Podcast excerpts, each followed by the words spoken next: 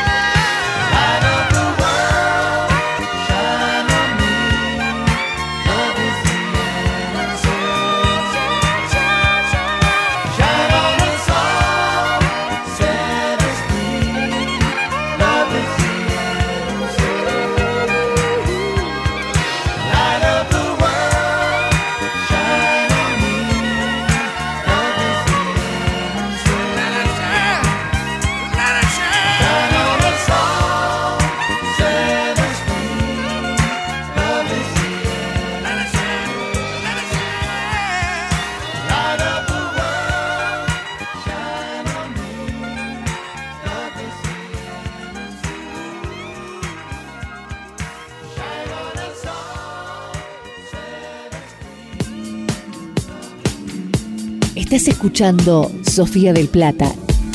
You know that it would be untrue. You know that I would be a liar.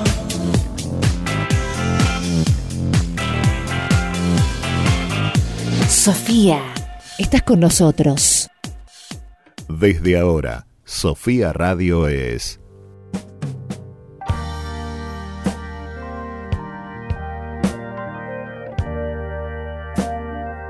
vienen, ahí vienen. Este segmento es presentado por ¿Estás listo para el próximo paso? El mundo te espera. Salí a conquistarlo. Ucasal te brinda más de 20 carreras a distancia. Sé parte de lo que se viene. Construí tu historia. Ucasal te acompaña. Acércate a tu sede más cercana.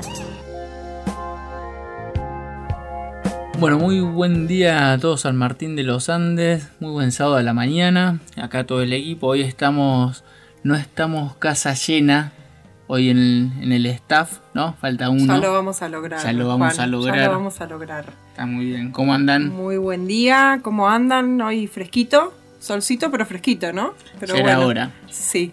No, no, que siga el calor. Yo no tengo problema. Pero bueno. Ah, pero la verdad que así es re lindo el clima. A mí me gusta el frío. Yo, yo soy, yo sufro el calor, así que el frío es, es mi amigo. Yo me mudé a San Martín de los Andes para sufrir un poco de frío. Así que más vale que haga frío. Hoy, sábado 10 de abril, acá estamos, son las 11 de la mañana, es nuestro programa número 6. Muy bien. Así que venimos embarados con ahí vienen, ahí vienen. Muy bien, y hoy para el programa tenemos un poquito de la actualidad de lo que pasó en la semana en San Martín de los Andes, ¿no? Eh, más que nada, acá Sergio preparó un poquito el tema de Sergio, lo que el fue que el hace lo- el periodismo de investigación. periodismo de investigación, eh, lo que fue eh, la venta El- de lotes. Lo que está planeado, Está por el gobierno municipal de vender esos terrenos. ¿Los tenés identificados? Sí, son los que están en la esquina de Villegas y Rode, Bien. justo enfrente al instituto. Al Hotel Instituto. Hotel del Ah, instituto. pero yo ese lo tenía como un lote. No, son cuatro lotes. Ah, son el de ¿dónde- 1, 2, 3 y 4. Donde aterriza el helicóptero siempre que hay emergencias. Exactamente. Ese es Pensé el que ese era uno solo y que había otros tres más. Y no, no los Yo al principio también pensé eso, pero después me No, no, enteré es- que eran está esos cuatro. considerado como una unidad, pero son efectivamente Son cuatro, lotes. Valor aproximado. Eh, según la evaluación De de, la. Cámara de Ah. Inmobiliaria, no, Bien. porque ahí también está la discusión, la Claro. Cámara Inmobiliaria dice que eso, ese terreno, esos cuatro terrenos valen 1.700.000 dólares aproximadamente. Y la tasación fiscal, 150 pesos. Eh, exactamente, que es por lo que se paga. Sí, igual hay una discusión porque hay muchos martilleros que dicen que no los valen los 1.700.000, pero bueno, Sergio es el que más sabe acá. ¿Cuántos metros son? Aprox. Es un cuarto de manzana. Lo que pasa es que las manzanas no son, no son Claro, no, regulares. no son regulares acá.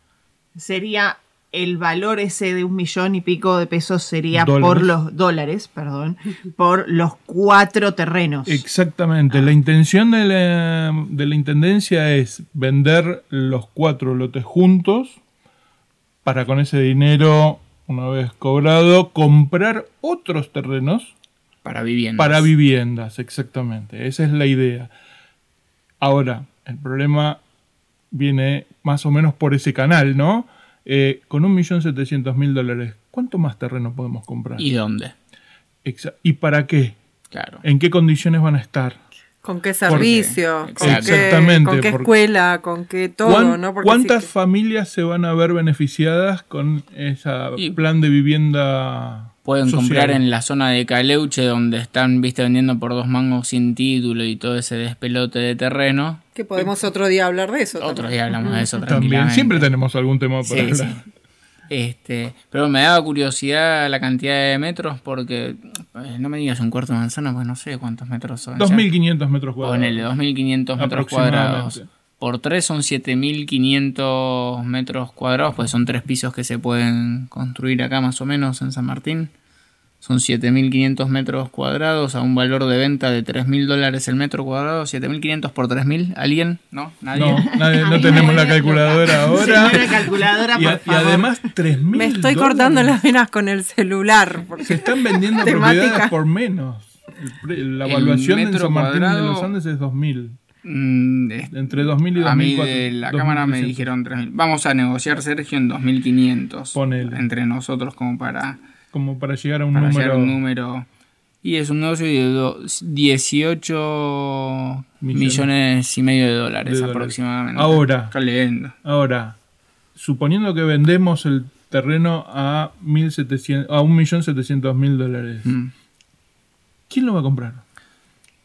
No sé, ¿Qué va a igual hacer? Yo, lo, vender- lo vendería a ese precio y con un porcentaje de las ganancias de, Del que lo tome. de lo el que 5% hagan. para vos. Claro. No, para mí el 5%, el 5% para mí. Siempre quiere el uni- 5%. No, no, sería un Eh, poquito más en sí, este caso. ¿quién lo va a comprar? Hay compradores. Con ese precio hay muchos compradores. Absolutamente. Es Eh, renegocio. Y es un negocio. Y Teniendo estoy- en cuenta que a, a dos cuadras de ese lugar hay otro terreno que tiene eh, 700 metros cuadrados y están pidiendo medio millón. Pero por eso vos haces el cálculo que si pagaste 1.700.000 y tenés un valor de venta de 18 millones, sacale que te costó construirlo 10 millones, ponele, porque Ponele. gastaste mucha plata y es a Sí. todo lujo. Todavía Eh, estás ganando. Te quedan 8 seis- millones de dólares al bolsillo. Este, Exactamente. ¿Y estamos seguros que va a ser eh, transparente la negociación? Esperemos que No, sí. seguro. Eh, no. Nada, nada nos asegura. Ah, seguro se lo llevaron. Y el problema es que En realidad Hay- el remate eh, lo va a hacer una martillera que está ahí por un concurso que ganó. Eh, no, realmente no es a dedo, la conozco. Así que espero que con esta persona, que ojalá, bueno, no sé por ahí si en algún momento la podemos invitar, Sí. se llama Viviana, no voy a dar el apellido todavía porque, bueno, no sé si es oficial. Creo que con ella va a ser algo transparente. Bien, la gestión el en el momento del martillero seguramente sea Sí, transparente. sí, después y después, tema de lo- ¿Qué se hace con los fondos? Creo que apuntaba a Ah, hacer bueno, vos Exactamente. decís de lo que van a comprar y lo que van a Claro, comprar. sí, sí. exactamente. Ah, bueno. Eh, porque vos te- ya tenés un valor. El valor es 1.700.000, es lo que la municipalidad sí. dice, y con ellos, con eso se arregla. Sí, a la un municipalidad. poquito más, Un poquito más si hay remate, si hay puja, Exactamente. digamos. Ahora, el problema, los problemas son dos. Uno, ese terreno es el único donde baja el helicóptero. Cuando hay un rescate, cuando hay una urgencia, cuando hay cualquier necesidad, el único terreno que hay disponible para que baje el helicóptero frente al hospital, ni cercano hay otro. Bueno, puede ser la terminal, ahora que podaron unos árboles en la terminal está más despejado. Sí, pero no, no, se pu- no puede bajar el helicóptero en la terminal Si, donde están si todos los- pensamos a futuro, si pensamos a futuro, el hospital no va a estar ahí. El hospital nuevo tiene el helipuerto, por lo que tengo entendido. Sí. Entonces, bueno, si pensamos a futuro, digamos que esos Sí. terrenos quedan como obsoletos ahí en el medio del pueblo. ¿no? Justamente. O ese es hagamos una punto. plaza también, podría No, no, ser. está- no me parece mal venderlo. El problema es ¿Es este el momento para venderlo? Si dentro de dos años ya vamos a tener el... ¿Lo tendremos dentro de dos años? Bueno, eso es lo que prometen. Está bien. Tenemos para seguir. Ahí para seguir con el tema, vamos a seguir eh, investigando acá, Sergio, para el sábado que viene. Y tenemos también eh, entrevista que estuvimos hablando con el diputado nacional Francisco Sánchez, ¿sí? sobre el tema de portación de armas, proyecto, Un que proyecto que, tiene ahí presentó él. Así que ahora en el segundo bloque los vamos a invitar a, a la charla. Y mientras tanto nos vamos escuchando un poquito de I Shot the Sheriff Muy de Bob bien. Marley. Muy bien.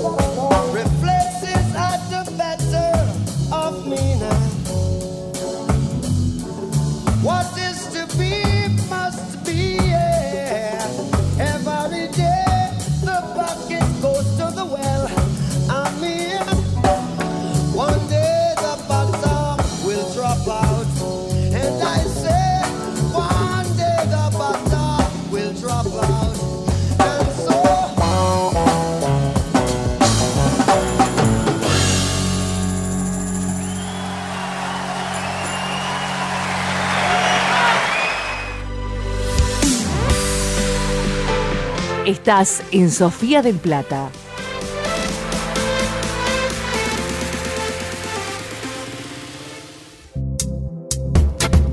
De lunes a viernes a las 12, F5 al mediodía. Actualidad, información, buena música y compañía. F5 al mediodía con Patricia Derbitsakis.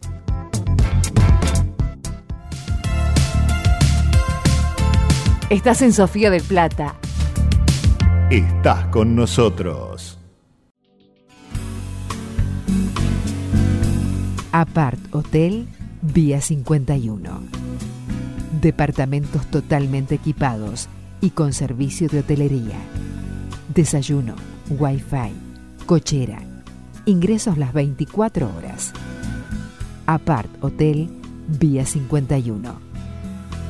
Consulte disponibilidad llamando al teléfono 453-5730 o ingresando a www.apartvía51.com.ar. Apart Hotel Vía 51. Calle 51 entre 18 y 19, La Plata.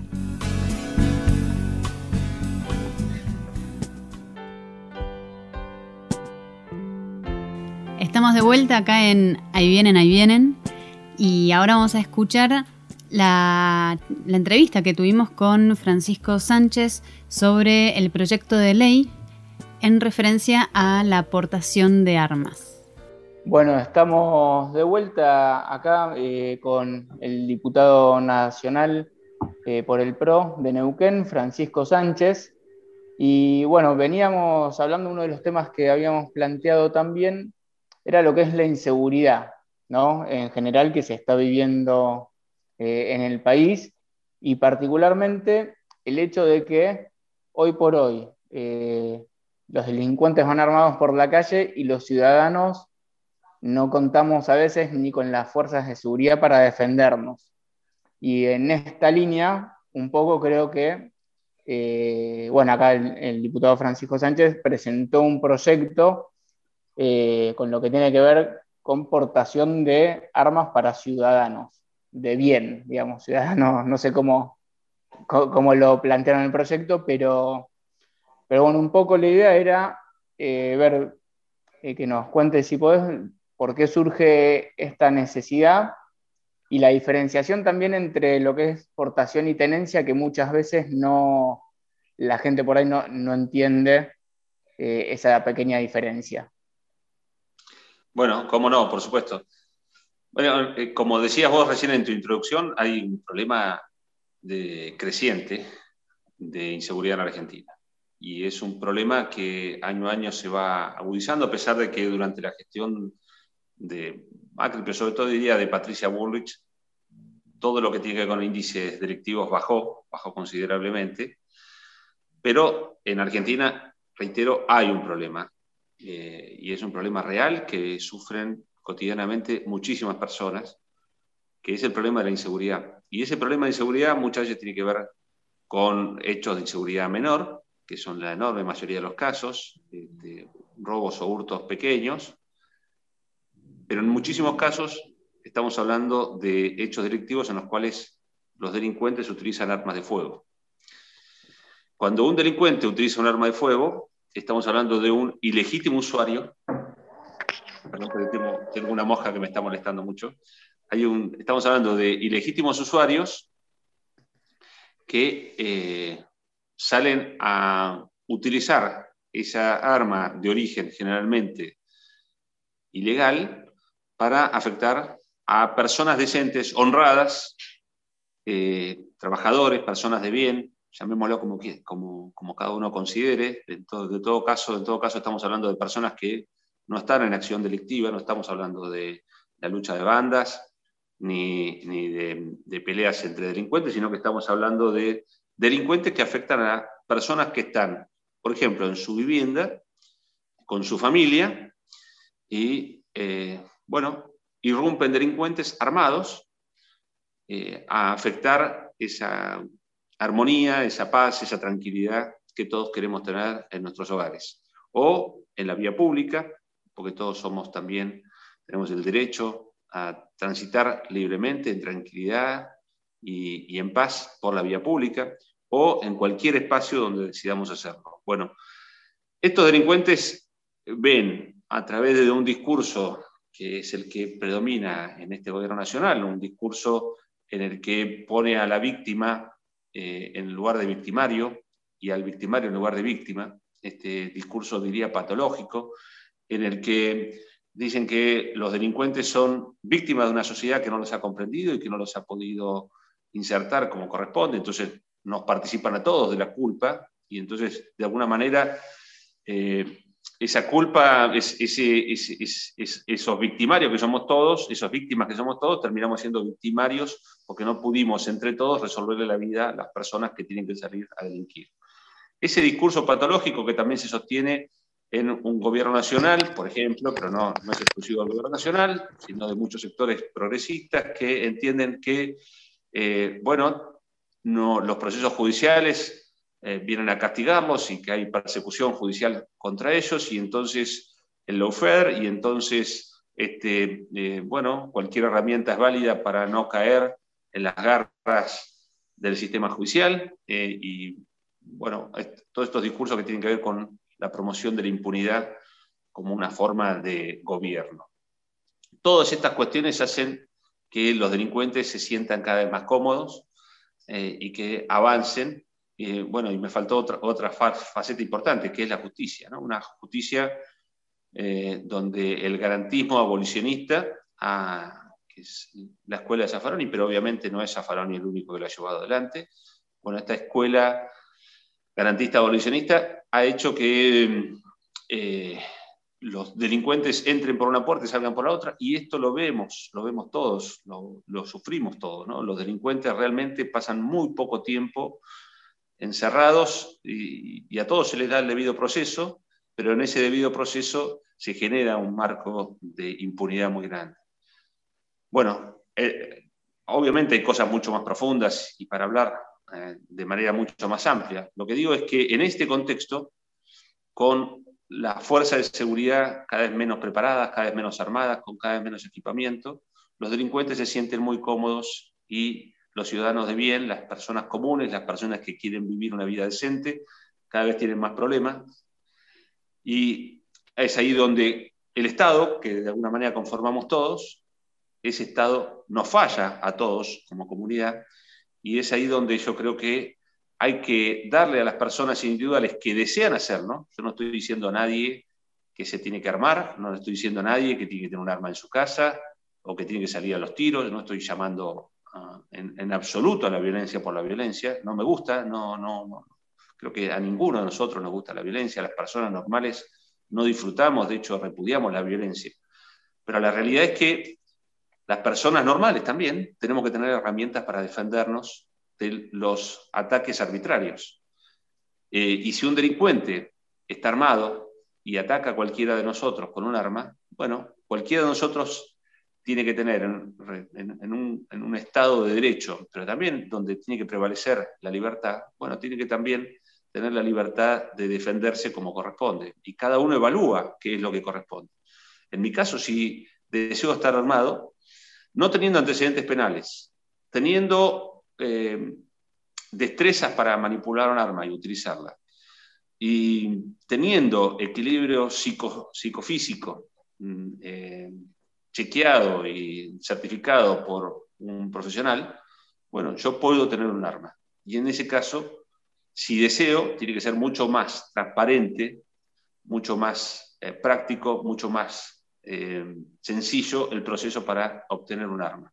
¿En qué modalidad? Bueno, uno puede ser legítimo usuario y tener solamente la tenencia. La tenencia es para tener un arma en la propia casa y transportarla solamente eh, las municiones separadas del arma. Eso, eso es un legítimo usuario con tenencia de arma. La aportación es una, es un, eh, una, herramienta que tienen las personas que siendo eh, legítimos usuarios con tenencia de armas puedan también portar un arma cargada en la vía pública. Esto generalmente acceden algunas personas específicas, como por ejemplo los miembros de las Fuerzas Armadas y de Seguridad. Bueno, vamos a escuchar un poco de música, hacemos un pequeño corte con Janice Caracan de Aerosmith y volvemos.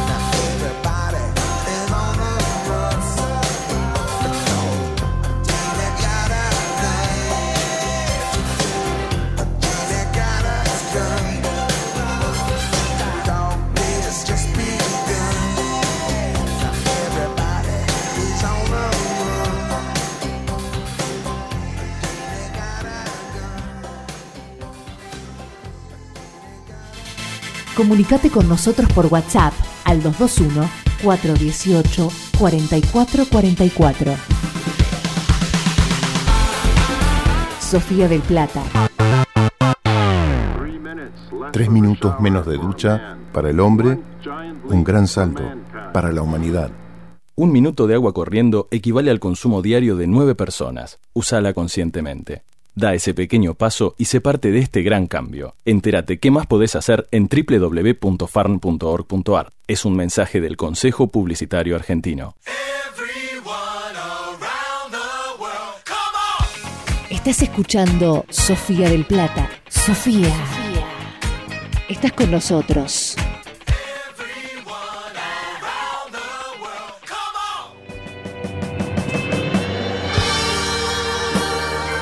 Ahí vienen, ahí vienen. Bueno, seguimos escuchando al diputado nacional Francisco Sánchez. se, se ha ido limitando la posibilidad de que las personas vayan teniendo armas. Porque en, en realidad, la realidad es que no, no se discute mucho, es que en Argentina los, eh, las muertes en incidentes, eh, en situaciones de inseguridad, no las provocan los legítimos usuarios, las provocan los ilegítimos usuarios, las personas que no tendrían que tener un arma y sin embargo cuentan con esa arma para producir daño. Bueno, eh, por eso nuestro proyecto, nuestro proyecto que estamos trabajando con asociaciones de, de legítimos usuarios de todo el país, eh, busca justamente que sea mucho más transparente, más claro, más dinámico el proceso por el cual las personas que tienen la inquietud de tener un arma, ¿eh? y, y reitero esto, el Estado es muy importante que esté presente en cualquier hecho de inseguridad, pero así como si cualquiera de mis hijos en un almuerzo familiar se atraganta con eh, un pedazo de comida. Eh, y yo, como padre, tengo la obligación eh, de hacer los primeros auxilios, eh, y, y obviamente es lo que tenemos que hacer todos, eh, y después llamamos a la ambulancia.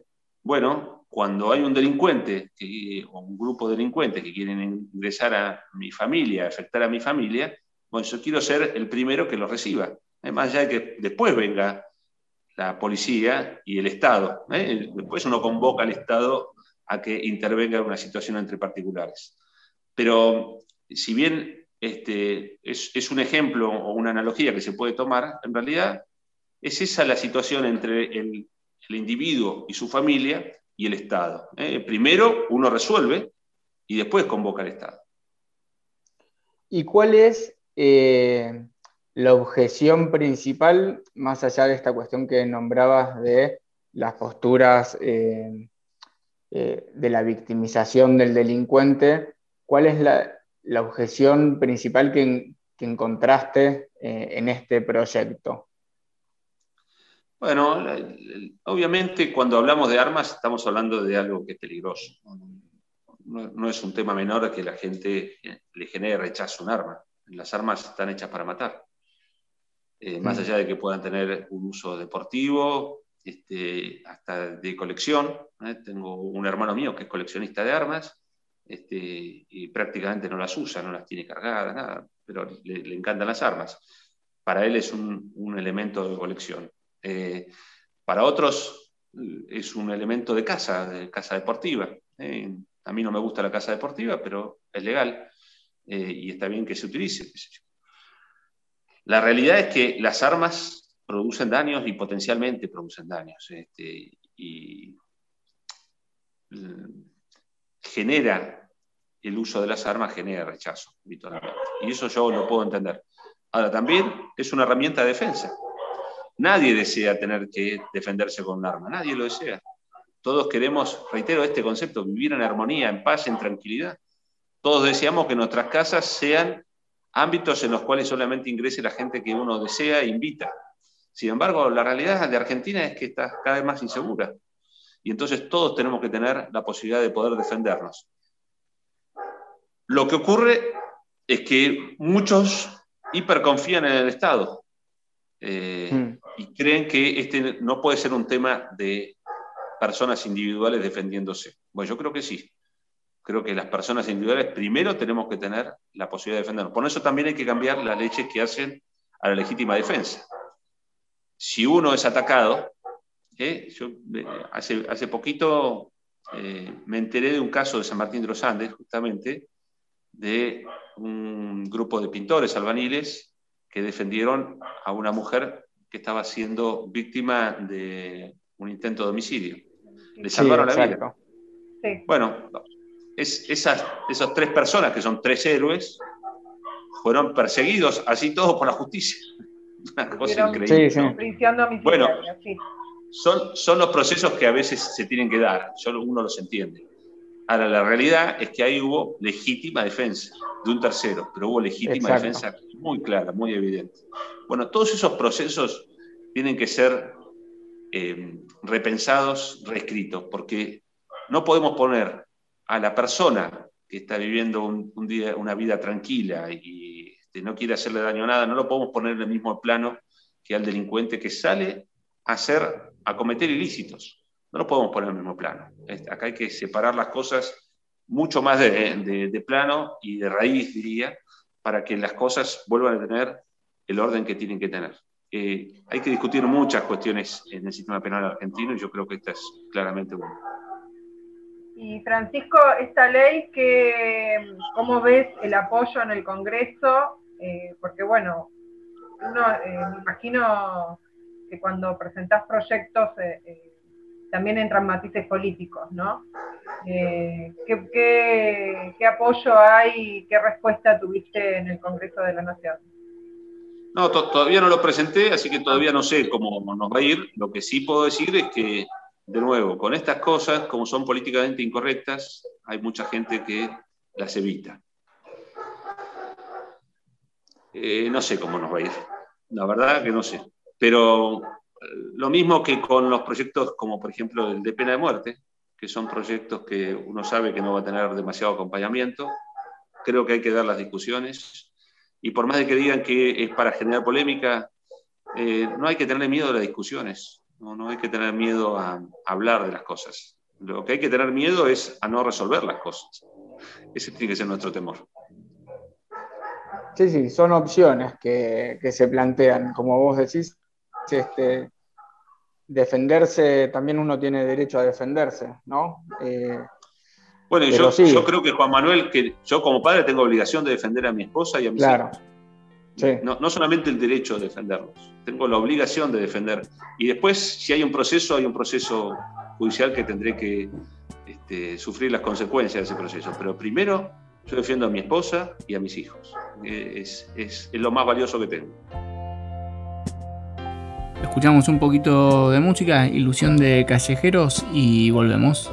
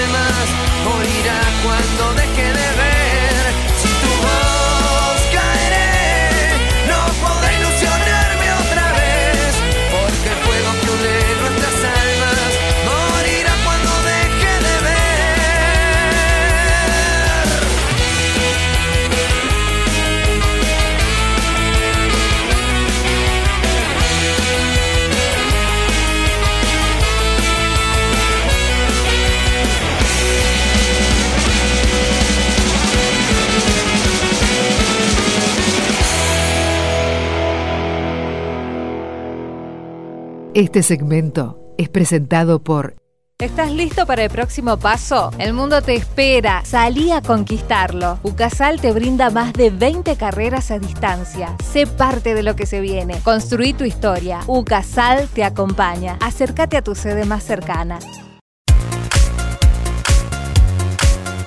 Buena música. Buena compañía. Estás en Sofía del Plata. Bueno, seguimos acá en Ahí vienen, ahí vienen y vamos a escuchar la última parte de la entrevista al diputado nacional Francisco Sánchez. La realidad es que uno ve la agenda del Congreso y es una agenda eh, que está marcada, diría, casi exclusivamente por lo que necesita el Poder Ejecutivo Nacional. No se discuten otros temas que no sean los que demanda el Poder Ejecutivo Nacional. Y eso es, es dramático, porque los legisladores, entonces, ¿para qué estamos? Para rubricar las agendas del gobierno nacional, del, de, que- de quienes hoy ostentan el poder ejecutivo. No, no, yo Y tengo que no claro que no es son, sí, y que no son la gente, no son el pueblo. Deberían representarlo. No es la agenda de la gente común, pero, pero tampoco el- es, para lo cual fuimos elegidos quienes tenemos cargo de responsabilidad en el Congreso de la Nación. A mí no me eligieron para discutir solamente las agendas del gobierno nacional, porque eso no es un sistema republicano. Entonces, bueno, puede ser que no les gusten los temas, pero yo creo que hay que discutirlos igual. Está muy bien. De nuevo, Francisco, muchas gracias por tu tiempo. Eh, y bueno, veremos cómo avanza el proyecto este de portación eh, de armas, que además hay que tener en cuenta que es caro eh, el proceso de tenencia y portación, así que tampoco cualquiera puede acceder, es bastante caro. Eh, no, no lo conozco personalmente, pero conozco personas con, que tienen tenencia y portación y, y resulta muy caro hacerlo. Pero bueno, eh, sí. Uh, eh, quiero aprovechar un- una pregunta con respecto al tema de, de esto, la aportación de armas, pero más que nada eh, con respecto a la sociedad, porque ¿vos crees que la sociedad la argentina está madura o es responsable como para usar armas o qué consecuencias negativas puede llegar a, a provocar que se abra, se habilite la compra de armas mm, o facilitarlas? Bueno, hoy, hoy en realidad cualquiera eh, que desee tener un arma debería poder hacerlo. Hoy, hoy no, sería, no tendría que ser un problema. Si vos quisieras tener un arma, por ejemplo, podrías tenerla. Eh, una, un arma de muy buena calidad, que de fabricación argentina, eh, sale más o menos 45 mil pesos, ¿eh? entre 40 a 45 mil pesos. Y es un arma de muy buena calidad, obviamente no es, no es una cosa hiperaccesible, pero eh, es, un, es una, un arma, un instrumento que se puede adquirir en una armería sin ningún inconveniente si vos contás con todos los elementos para poseer ese arma, ¿no? Este, ser eh, una persona limpia de antecedentes, no dudo que vos lo sos, una persona eh, que está equilibrada psicofísicamente, no dudo que lo sos, y una persona que, bueno, no me pongas esa cara, y una persona este, que, bueno, que pueda manipularla. Bueno, eso, es- eso lo verá cada uno. Eso lo, nosotros, eh, cualquiera de nosotros puede acceder cumpliendo con esos requisitos. Lo que tiene que ser es mucho más ágil y mucho más fácil y transparente. No puede ser que un burócrata hoy decida que vos sí y vos no. Eh, aquel, aquel sí porque me cae bien, este no porque me cayó mal. No, no, no tiene por qué ser así. Y yo no estoy, reitero, invitando a la gente a armarse. Eh, solamente aquel que cree que corre una situación de riesgo. Hay muchos pueblos en Argentina, muchas ciudades en Argentina, que no tienen situaciones de violencia. No, no hay situaciones en, en infinidad de pueblos y en ciudades en Argentina, no hay situaciones de violencia, no hay situaciones de peligro. Entonces la gente vive en absoluta tranquilidad, pero hay muchísimos lugares en los que sí. Y en esos lugares donde hay altísimo, altísima tasa de homicidio, eh, que es, eh, digamos, es, uno de los indicadores más importantes a nivel mundial para medir la inseguridad. Eh, nosotros tenemos niveles de homicidio en algunas localidades y en algunos puntos de Argentina superiores a los que hay, por ejemplo, en México, que es uno de los países donde hay eh, mayor tasa de homicidios por habitante en el mundo.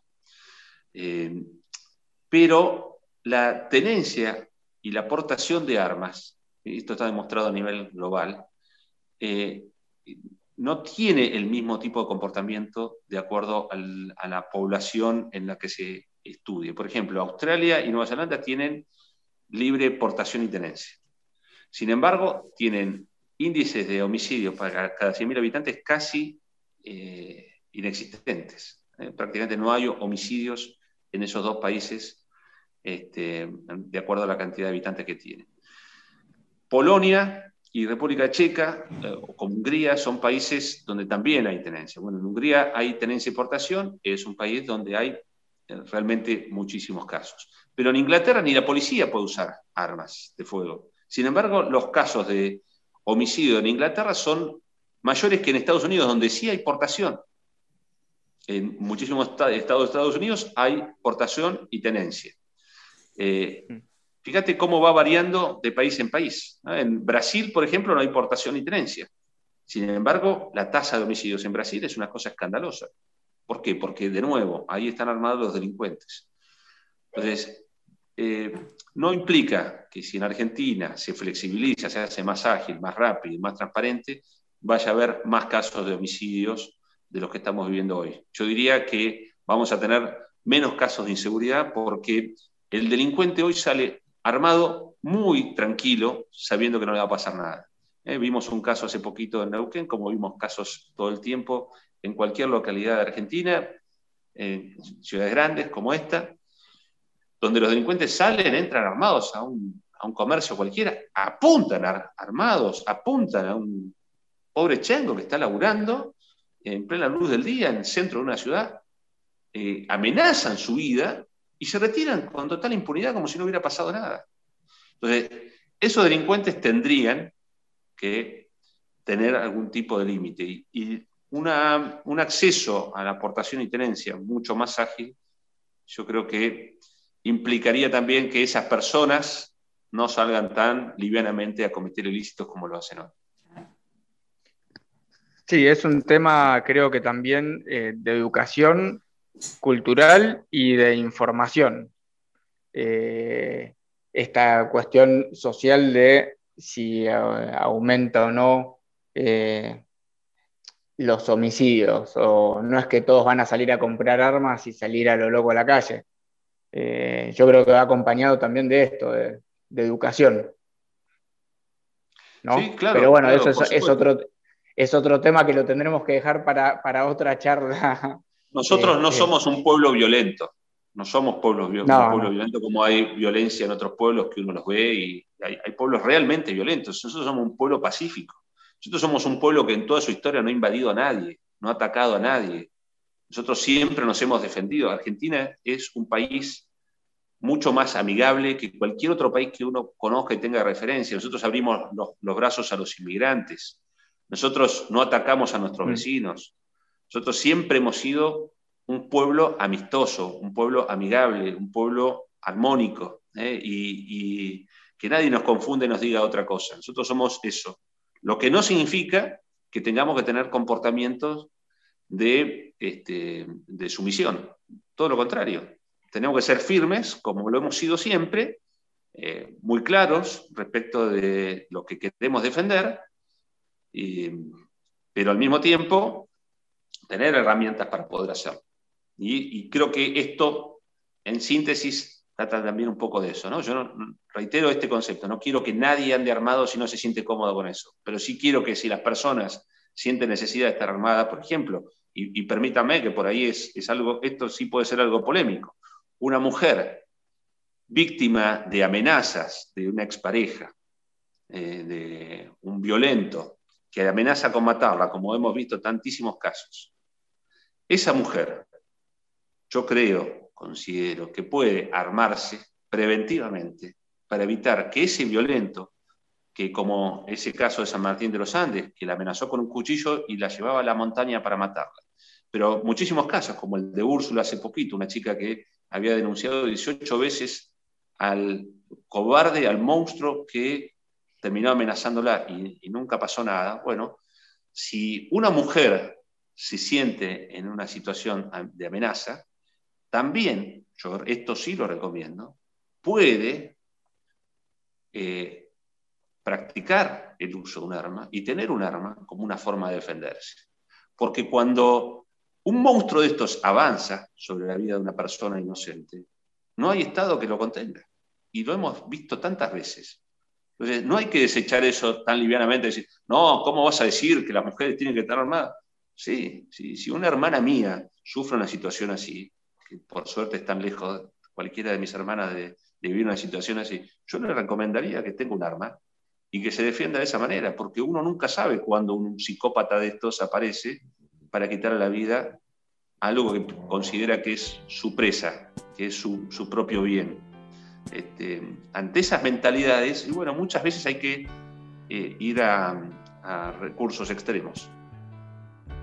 Bueno, escuchamos un poco de callejeros, creo, y volvemos con el último bloque de- del programa y un poquito del debate sobre el tema que estuvimos charlando.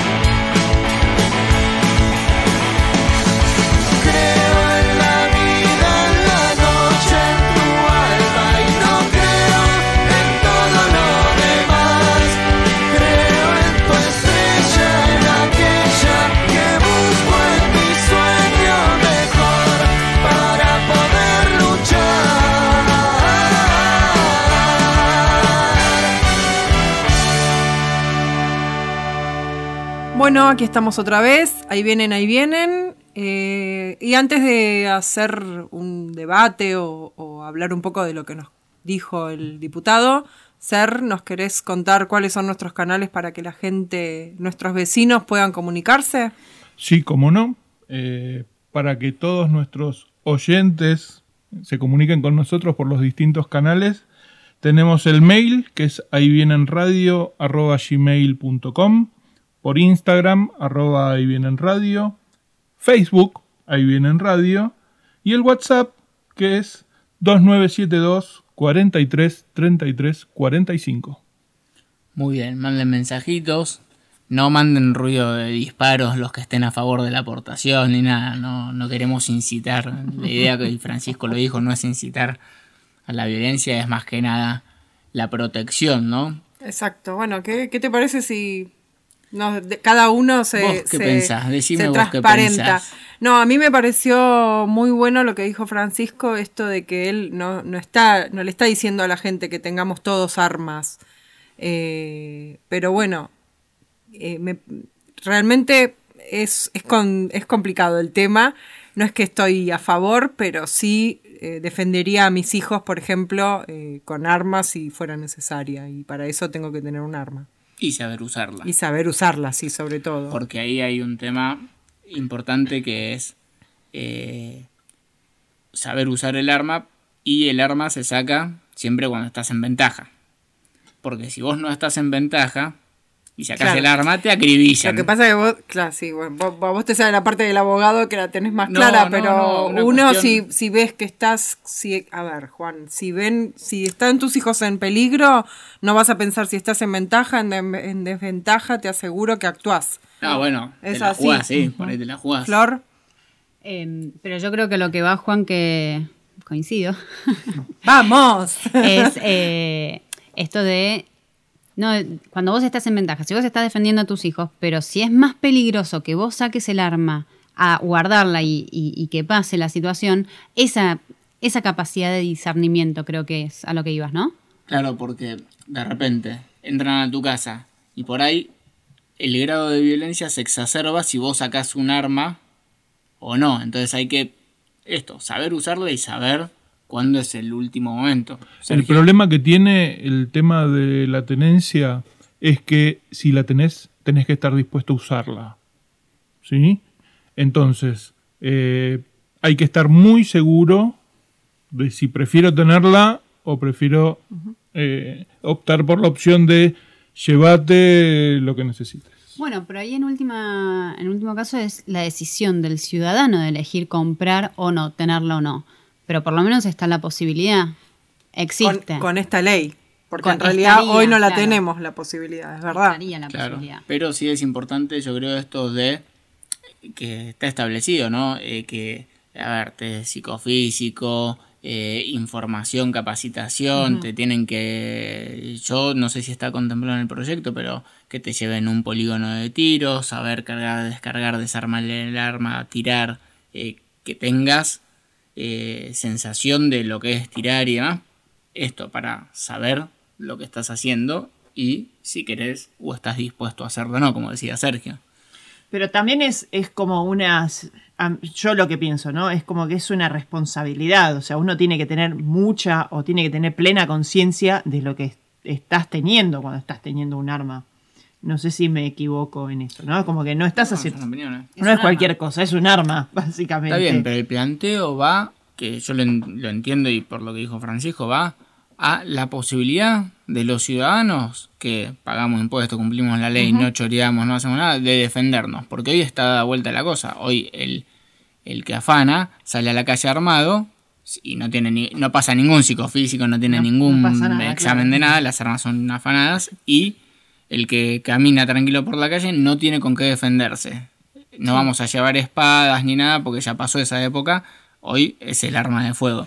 Incluso él hace hincapié eh, específicamente que el año pasado la cantidad de presos que han liberado, viol- bueno, vimos la cantidad de violadores que volvieron y reincidieron. Claro. Eh, bueno, a eso va también, ¿no? Yo te digo, no sé si la analogía va, va- está bien o no, pero en su momento, en que durante un tiempo hice mm, Muay Thai, entonces estaba como, sabía, sabía pelear, salía a pegar, y yo me sentía más segura caminando por la calle. Yo calculo que un poco lo que también decía Francisco, incluso de las mujeres que se puedan Mujeres, sí. defender, también es eso. Idealmente sí, entrenar un arte marcial eh, es por ahí mejor que un arma, pero Como vos decís, te, te da eh, Una una, seguridad y una herramienta Una herramienta más. que no es entrar en pánico, saber reaccionar ante una situación. A mí de chico me quisieron, me acuerdo en Buenos Aires, 100 millones de veces me quisieron afanar. Pero una que yo era chico y esquivé fue porque me encerraron dos pibes, yo iba en bicicleta, no, yo iba caminando y me encerraron, uno en bicicleta y otro enfrente, y yo en vez de entrar en pánico, lo empujé a uno sobre el otro, cayeron al piso, corrí 20 metros, miré para atrás y los pibes estaban descolocados, pues esperaban que yo entre en pánico. Y zafé de ese afano por una reacción rápida. Eh, yo creo que está bueno eso, no entrar en pánico. Ahí una cosa es saber artes marciales o, o técnicas de defensa y lo mismo con el arma, es saber tener el gas pimienta o lo que sea. Es que todos esos elementos, el arma, el gas pimienta, saber de artes marciales, son los elementos, una picana, son los elementos que hacen que estés más preparado, más seguro, más confiado y entonces no tengas el... Hay que practicar usarlos, el no, no con gente, Sí. no. o sea, seguramente se reducirían un montón los casos de robo y de agresión si las víctimas pueden defenderse. A ver, el que sale a afanar hoy sale a afanar sabiendo que no tiene enfrentamiento. Ahora, Ni cuando- siquiera por parte de la policía, Ni de la porque policía. saben que la policía está atada de pies y manos. Ni por parte de la justicia, que es lo Bueno, peor. la Por es eso, si los dejan salir. Entonces, hoy sabe que sale, no tiene consecuencias y no tiene enfrentamiento. Al momento que, lamentablemente o no, depende del criterio de cada uno, mueran un par de estas personas amadas a, manos de alguien que se esté defendiendo, ya los demás la piensan por lo menos dos o tres veces antes de, salir. Yo creo que, yo personalmente creo que tendría que permitirse con los exámenes correspondientes. Porque si los delincuentes van armados, yo que me quiero defender y pago mis impuestos y más, no puedo estar armado. Sí, igual yo creo que lo más importante es recalcar que esta ley no es que eh, pretende que estemos todos armados, sino que eh, va a que sí, dar la posibilidad de que al que quiere armarse con todos los controles y con todos los test, como vos decís Juan, correspondiente sea así y el que no quiere no, no quiere decir que todo el mundo va a salir a comprar un arma, no lo creo. No.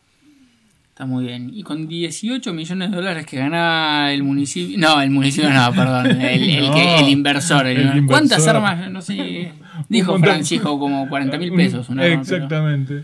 Este, no, no, el tema es este poder defenderse, creo yo, y, y esto, si vos estás en tu casa y van a hacerle algo a alguno de tus hijos, como decir, creo que no la dudas en, No, es en que tirar del mientras gatillo. hablaban yo me, me- me- me imagino eh, situaciones extremas. Creo que los que tenemos hijos eh, hacemos eso.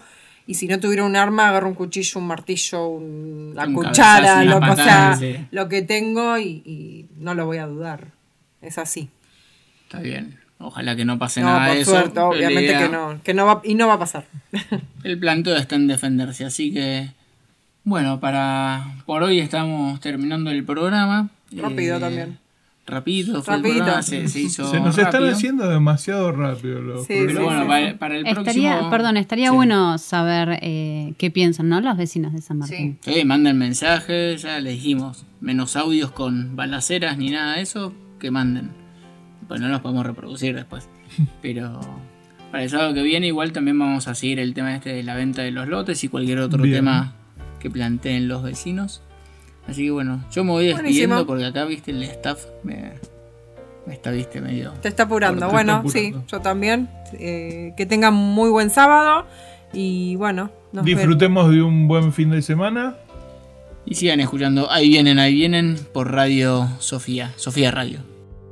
Este segmento fue presentado por ¿Estás listo para el próximo paso? El mundo te espera. Salí a conquistarlo. Ucasal te brinda más de 20 carreras a distancia. Sé parte de lo que se viene. Construí tu historia. Ucasal te acompaña. Acércate a tu sede más cercana.